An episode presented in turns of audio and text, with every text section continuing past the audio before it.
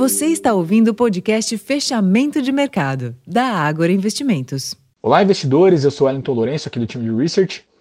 E a sessão desta segunda-feira foi de queda para as bolsas europeias, em meio ao aumento das tensões no Oriente Médio, que se somaram aos temores que já assolavam os mercados nos últimos dias.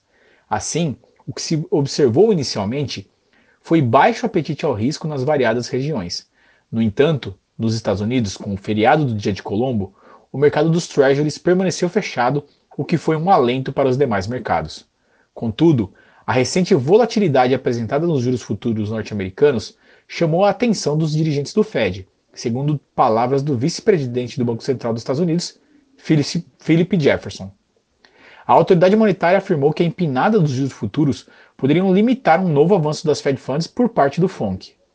Logo, após oscilar entre altas e baixas durante a manhã, os índices acionários de Nova York se firmaram no campo positivo ao longo da tarde, com a expectativa de um possível fim do ciclo de elevação dos juros.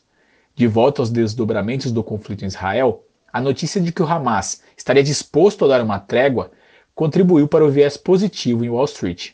Apesar disso, o dia foi de avanço de 4% na cotação futura do barril de petróleo, em virtude das incertezas que uma eventual escalada do conflito poderia ocasionar na oferta da commodity.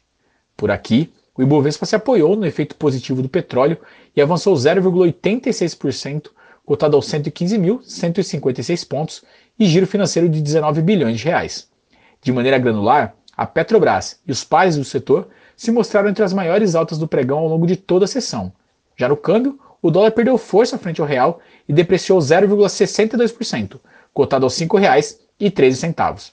Por fim, os juros futuros recuaram em praticamente todos os vencimentos.